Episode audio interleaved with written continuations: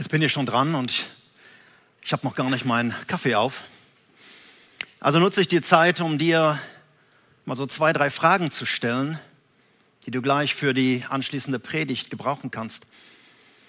Wenn du an Menschen denkst, die in deinem Leben eine wichtige Rolle gespielt haben, im positiven Sinne dich geprägt haben, dich beeinflusst haben zum Guten, dich motiviert haben, welche Personen fallen dir da gleich ein?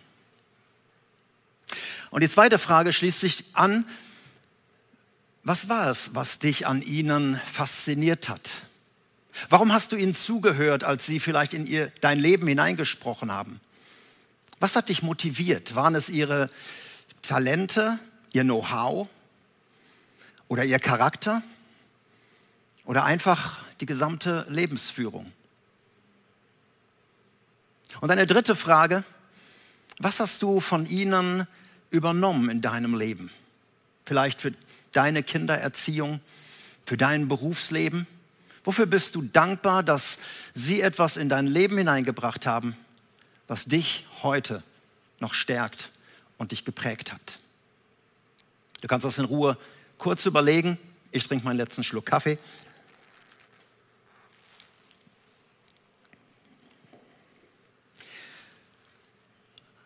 Als ich mir diese Frage gestellt habe, tauchten bei mir gleich zwei Personen auf, die für mich diese Rolle spielten. Die eine Person war mein Vater. Und er hat mein Leben viel mehr geprägt, als er es damals wusste. Und drei Dinge habe ich von ihm gelernt. Das eine, er war ein Visionär. Er hat groß gedacht. Und ich habe das an seinem Leben gesehen. Er hat mich also nie an seinen Tisch geholt und hat gesagt, hör mal, ich lehre dich jetzt groß zu denken, sondern er hat das gelebt. Und das hat mich geprägt. Er hat in den 60er, 70er Jahren damals in der christlichen Welt unglaublich viel bewegt, neue Ideen gehabt, umgesetzt. Das Zweite, was mich fasziniert hat an ihm, war seine Großzügigkeit. Er hat mich durch sein Leben gelehrt, Martin, geben und verschenken bringt viel mehr Gewinn als Hamstern und Horten. Das konnte ich bei ihm sehen und das hat mich geprägt. Aber auch das Dritte, er, obwohl er groß gedacht hat, obwohl er ähm, ein Visionär war, hatte er die Treue im Kleinen. Wenn Gott ihm etwas gezeigt hat, dann hat er das umgesetzt, ob das jemand mitgekriegt hat oder nicht. Ich erinnerte mich an eine Phase eben, erst monatelang in ein Gefängnis gefahren, nicht weil er einsitzen musste, sondern er hatte dort gehört, dass in einem Zuchthaus in Werl Menschen zum Glauben gekommen waren. Und er ist monatelang jede Woche dorthin gefahren. Wir wohnten im Ruhrgebiet, so im Schatten der Feldins Arena. Und das waren 130 Kilometer hin und zurück nach Werl, um dort Gefangenen, Menschen, die zum Glauben gekommen waren, Gitarre spielen beizubringen. Da muss man erstmal auf so eine Idee kommen. Und das hat er ganz treu lange Zeit umgesetzt, auch wenn das niemand sonst mitbekommen hat. Die zweite Person, die mir gleich einfällt, wenn es darum geht, wer hat mein Leben geprägt, das war ein Mann und man müsste eigentlich sagen ein Ehepaar, Friedhelm und Ruth Gerdes. Sie hatten eine kleine Gemeinde dort in Altena, Grüne Wiese in der Nähe von Lüdenscheid. Und Liesel und ich, wir sind dort hingekommen und wir beiden hatten so ein bisschen gespaltenes Verhältnis zu Kirche und Gemeinde. Und Friedhelm und Ruth haben uns die Liebe zur Ortsgemeinde beigebracht. Es war eine kleine Gruppe von 40, 50 Leuten. Aber Friedhelm war so ein, ein Gemeindevater, wie man ihn sich so vorstellt. Und mit ihm haben wir einige Jahre Gemeinde dort gebaut. Und diese Liebe zur Ortsgemeinde hat sich bei mir festgesetzt. Ich kann fast sagen, wenn Friedhelm nicht gewesen wäre, ich glaube nicht, dass ich Pastor geworden wäre. Und so gibt es in meinem Leben viele Menschen, auch bis heute. Ich lerne gerne von Menschen. Und äh, meine Frau gehört mittlerweile natürlich schon lange dazu. 40 Jahre sind wir unterwegs. Und ich merke jeden Tag nicht, dass sie mich nervt, sondern dass sie mich prägt und trägt und manchmal auch erträgt. Ich lerne von meinen eigenen Kindern wie sie jetzt Familie leben. Und ich lerne natürlich auch von meinen Enkeln ihre Beziehung zu Gott, wie sie sie ausleben als kleine Kinder. Lernen darf nie aufhören. Aber zurück zu den Menschen, die uns geprägt haben. Wenn du dir ihr Leben anschaust, wenn du ihre Lebensphasen ähm, zurück, wenn du da mal zurückguckst, dann wirst du merken, da gab es Zeiten, die wir so äh, Charakterschmiede nennen. Zeiten, die für sie eine große Krise waren. Vielleicht waren es Zeiten der Krankheit oder des Zerbruchs oder dunkle Momente, vielleicht auch lange Zeit in ihrem Leben. Und wie sie durch diese Krisen hindurchgegangen sind. Nicht, dass sie irgendwie nur durchgekommen sind, sondern wie sie diese Krisen gemeistert haben, wie sie geschliffen wurden, wie sie gestellt wurden, wie sie gestärkt wurden. Das ist das, was dich hinterher begeistert hat, was du von ihnen lernen konntest. Dieser Schmiedevorgang, der keinem gefällt, wenn Menschen in einer Krisenzeit sind, der hat dich später beeindruckt. Du sagst, wow, so möchte ich auch werden. Diesen Glauben möchte ich auch haben. Ich bin davon überzeugt, kein Mensch, der locker flockig durchs Leben geht, wo immer nur grüne Welle ist und immer nur Rückenwind ist, so ein Mensch kann nicht prägen. So ein Mensch sagt vielleicht coole Sprüche, die klingen gut, aber du siehst es in seinem Leben nicht. Ich bin davon überzeugt, die harten Zeiten, die eigentlich keiner will, diese Krisenzeiten, diese Charakterschmieden, die bringen Stärke in mein Leben. Wir haben früher als Jugendlicher so einen Song gesungen. Wir waren alle froh, dass wir ihn spielen konnten, weil er in D-Dur war. Keiner wusste, was wir da singen. Der Titel war The Hard Times Make You Strong. Wie gesagt, als 16-Jähriger denkst du nicht drüber nach, was du da singst. Bist froh, dass du es spielen kannst. Aber diese Aussage stimmte. Die harten Zeiten, die machen dich stark. Die harten Zeiten bewirken das, was wirklich in uns steckt, was wirklich an Charakter in uns ist. Tim Jansen hat ja über diese Sache schon letzten Sonntag gepredigt. Und er hat einen Vers gebraucht aus Sprüche 24, Vers 10. Und der lautet, ob du stark bist, das zeigt sich in der Not. Oder ob du stark bist, das zeigt sich wirklich in solchen Krisenzeiten. Und Tim hat ein Bild gebraucht letzten Sonntag von einem Schmied, wenn er so ein Werkzeug in die Hand nimmt, um daraus irgendetwas zu machen, das, was er machen möchte, dann nimmt er nicht einen kleinen normalen Haarföhn und macht den so ein bisschen, bisschen wärmt das so auf, sondern er steckt das Ding in einen Ofen, da sind 1000 Grad drin, bis es glüht.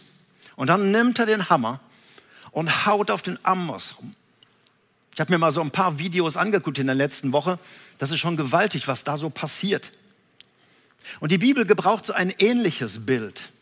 Klingt vielleicht ein bisschen netter, aber drückt das Gleiche aus. Und das ist das Bild vom Töpfer. Ein Töpfer, der so einen Klumpen Ton in der Hand hat und darauf schaut und dann überlegt, was möchte ich mit diesem Klumpen machen. Am Anfang sehen die Klumpen alle gleich aus. Und dann beginnt der Töpfer seine Arbeit. Und ich möchte dir das mal vorlesen aus Jeremia 18. Da schickt Gott einen seiner Propheten das waren Menschen, die unter seinem Auftrag Dinge zu sagen hatten. Und das war der Jeremia und er schickt ihn in ein Töpferhaus. Ich lese das mal vor. Jeremia 18. Der Herr gab Jeremia eine Botschaft. Und er sprach, geh zu der Werkstatt des Töpfers hinunter. Und ich will dir dort etwas sagen. Jeremia schreibt, ich ging also zur Töpferwerkstatt und traf den Töpfer an seiner Töpferscheibe an. Und wenn ein Gefäß, an dem er arbeitete, seinen Erwartungen nicht entsprach, dann nahm er den Ton und formte ein neues Gefäß daraus, bis es genau so aussah, wie er es haben wollte. Und dann sagte der Herr mir Folgendes, Israel, warum sollte ich es mit dir nicht genauso machen können wie dieser Töpfer? Wie der Ton in der Hand des Töpfers so bist du in meiner Hand. Und deshalb habe ich den zweiten Teil dieser Charakterschmiede genannt, mein Leben in der Hand Gottes. Du und ich, wir sind in Arbeit. Du siehst vielleicht im Augenblick fertig aus, aber in einem anderen Sinne. Jeder von uns ist zurzeit auf einer Töpferscheibe, in der Hand des Töpfers oder wenn du willst, in der Hand des Schmiedes welches Wild du auch gerade gebrauchen möchtest. Er ist dabei, aus dir etwas zu machen, so wie er es möchte. Und noch einmal, die Menschen, die dich geprägt haben, die Menschen, die positiven Einfluss in dein Leben hineingegeben haben, sie waren alle auf der Töpferscheibe. Und sie wurden alle bearbeitet und geformt. Und diesen Gedanken möchte ich dir jetzt heute Morgen ein bisschen nochmal nahe bringen und dich daran erinnern und dir Mut zusprechen. Also das Erste, generell gilt, jeder von uns ist in der Hand Gottes. Dein Leben wie mein Leben. Und das heißt für mich, ich fühle mich in guten Händen. Ich habe ein Vertrauen zu diesem Töpfer und er hat etwas Besonderes mit mir vor. Ich bin kein Gefäß vom Fließband. Ich bin quasi ein Einzelprodukt. An mir sind die Fingerabdrücke des Schöpfers, des Töpfers, quasi seine DNA. Und das allein gibt meinem Leben einen unglaublichen Wert. Und deinem Leben genauso. Das Zweite, der Töpfer hat eine, einen individuellen Plan mit jedem einzelnen Gefäß. Ich sagte schon am Anfang, am Anfang sieht das alles gleich aus, so ein Klumpen. Und dann beginnt er. Er schafft unterschiedliche Persönlichkeiten, unterschiedliche Formen. Und er setzt jedem unterschiedliche Talente ein, unterschiedliche Gaben, unterschiedliche Profile und deshalb auch unterschiedliche Aufgaben. Normalerweise ist dieser Raum hier gut gefüllt um diese Zeit. Und jetzt sind ein paar Menschen hier, die setzen gerade ihre Gaben und Fähigkeiten ein. Das sind Menschen hinter der Kamera. Das sind Menschen beim Ton, beim Zusammenschnitt, bei der Bildregie. Wir haben sogar Aufnahmeproduzenten. Und sie arbeiten alle gemeinsam mit ihren Talenten und Gaben an einem Auftrag, nämlich Reich Gottes hinauszubringen, sodass du es im Augenblick, da wo du bist, empfängst in unserer Region, in unserem Land und darüber hinaus in Europa.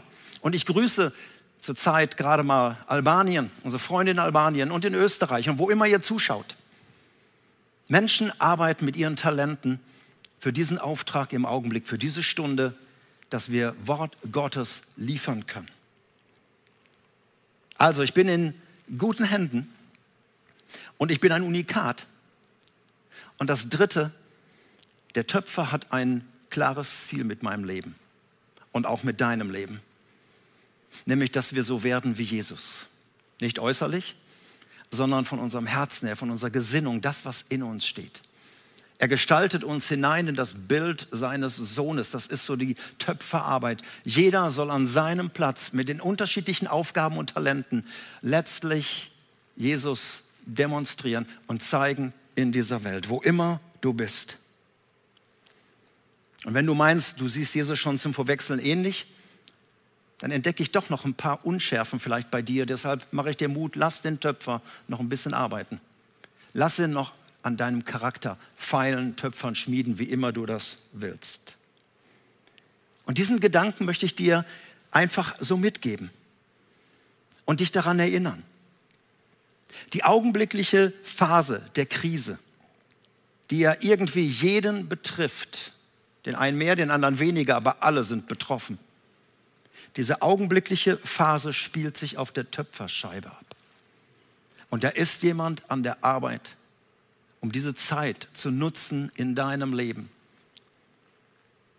Vielleicht hast du schon lange einen Sprung in der Schüssel und du konntest das gut kaschieren. Und jetzt arbeitet der Töpfer daran, weil wenn Druck auf so ein Gefäß kommt, wo ein Sprung drin ist oder heiße Suppe eingefüllt wird, dann könnte das zerbrechen. Und er arbeitet im Augenblick daran, dass du eben nicht zerbrichst, weil der Druck vielleicht noch stärker wird. Ein anderer hat sich vielleicht in seinem Leben vertöpfert. Er hat sein Leben selbst in die Hand genommen und hat daraus etwas gemacht, was er wollte. Und es ist im Augenblick überhaupt nicht brauchbar und du fühlst dich abgehängt. Niemand fragt nach, wo, wo du bist. Niemand meldet sich bei dir. Du fühlst dich so unbrauchbar. Lass den Töpfer wieder ein Gefäß aus dir machen, was er gebrauchen kann. Andere verstehen vielleicht jetzt im Augenblick in dieser Krise, warum im letzten Jahr Gott so intensiv an deinem Leben gearbeitet hat. Letztes Jahr hast du es nicht verstanden. Und jetzt bist du in der Krise ein brauchbares Gefäß. Menschen kommen zu dir, du kannst anderen Menschen helfen, weil du selber im letzten Jahr vielleicht durch eine andere Krise gegangen bist. Noch einmal dieser Vers aus Jeremia 18, Vers 6. Wie der Ton in der Hand des Töpfers, so seid ihr in meiner Hand. Dein Name ist in seiner Hand, dein Augenblick, deine Zukunft, dein gesamtes Leben in der Hand Gottes. Und deshalb können wir auch trotz Sturm, trotz Krise eine innere Gelassenheit haben, Ruhe haben und sorglos sein. Und ich sage das ganz bewusst, auch wenn du vielleicht denkst, der hat sie nicht mehr alle.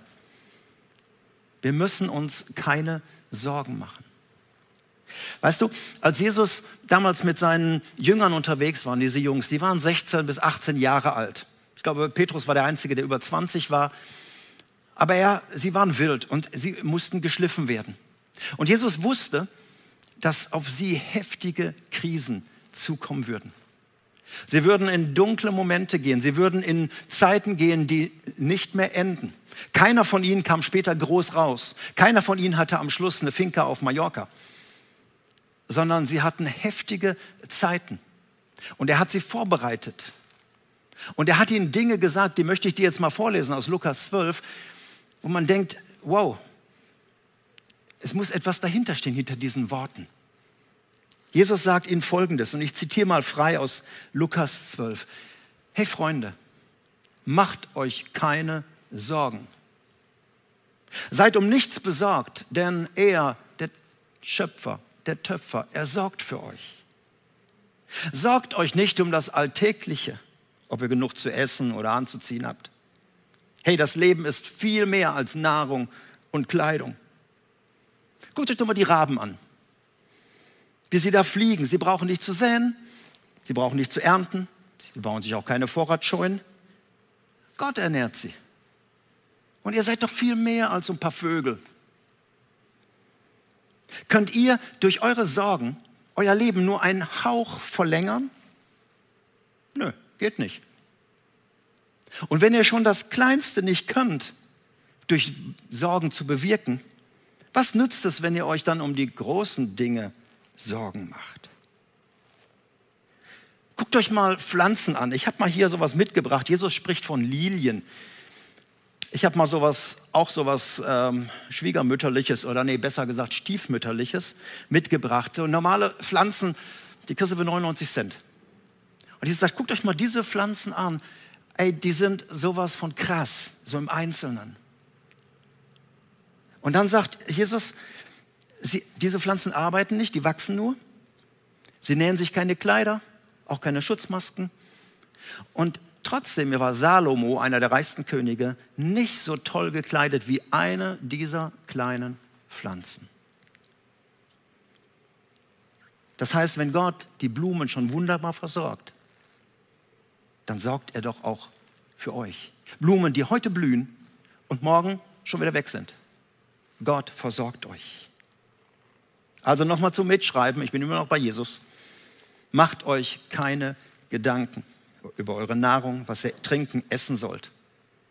Macht euch keine Gedanken, ob Gott euch damit versorgen wird. Diese Dinge beherrschen das Denken der meisten Menschen.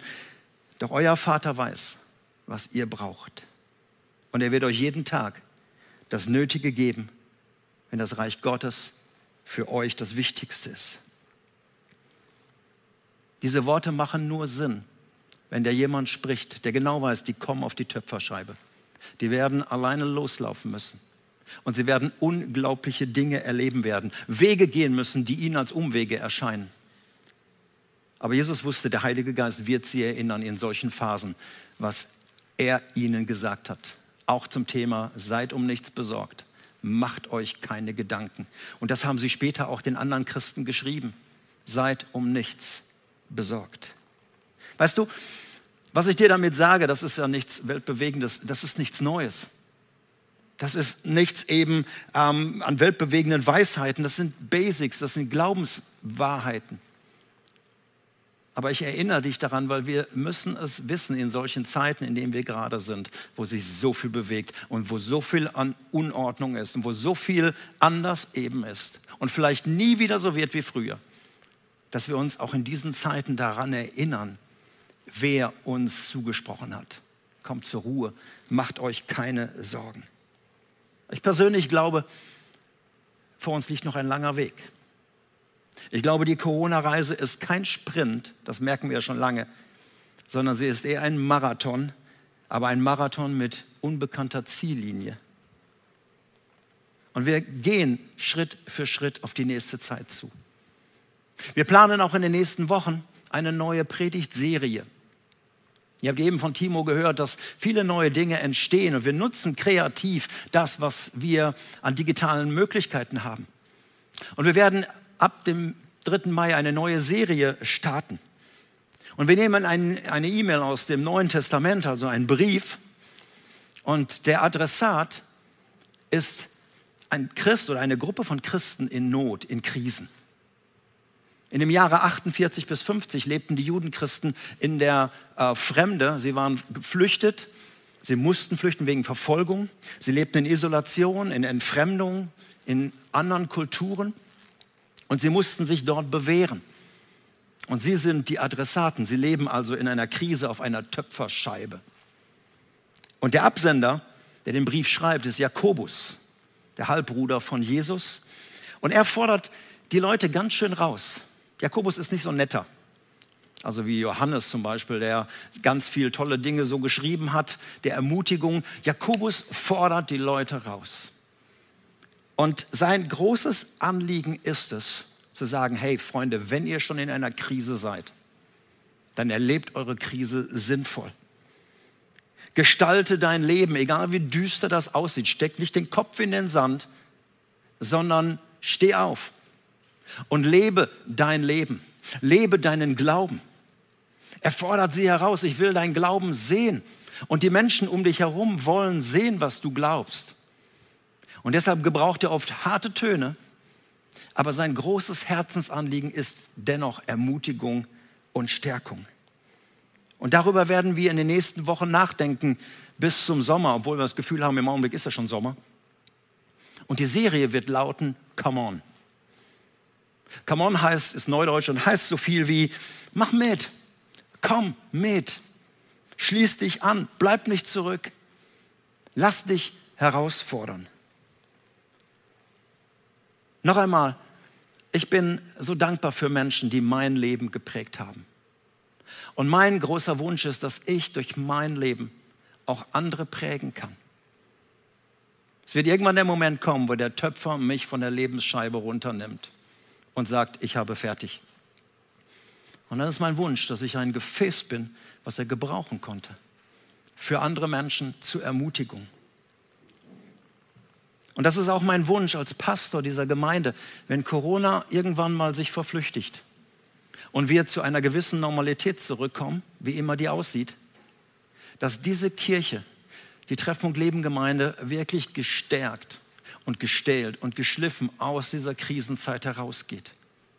Weil auch wir haben einen Auftrag in unserer Region, in unserer Stadt, Menschen zu prägen, Menschen positiv zu beeinflussen, unseren Glauben zu leben. Also denk an die Menschen, die dich geprägt haben. Wenn sie noch leben sollten, nutz mal die Corona-freie Zeit, dass du dich vielleicht auch mal bei ihnen bedankst. Vielleicht stecken sie gerade in einer Krise und du kannst sie ermutigen. Und überlegt euch, was haben diese Menschen in mein Leben hineingebracht? Sprich mit deinem Partner darüber oder in den digitalen Kleingruppen, dass ihr euch austauscht vom Lebensbild verschiedener Menschen. Und als letztes, ich möchte dir Mut machen. Ich möchte dir Mut machen, deinem Töpfer, deinem Schöpfer neu zu vertrauen. Vielleicht auch zum ersten Mal so ein Gebet zu sprechen. Gott, ich verstehe dein Handeln im Augenblick nicht, aber ich möchte dir vertrauen. Mach aus mir etwas, ein Werkzeug, das du gebrauchen kannst, ein, ein Gefäß, was für dich da ist. Und ich möchte gern für dich beten. Und nimm dieses Gebet ganz persönlich jetzt da, wo du gerade bist. Vater, du bist ein Gott, der unser Leben nicht nur einfach so in der Hand hält und so abwägt, was man damit machen kann, sondern du bist an der Arbeit. Und du bist zur Zeit an der Arbeit, an jedem Einzelnen.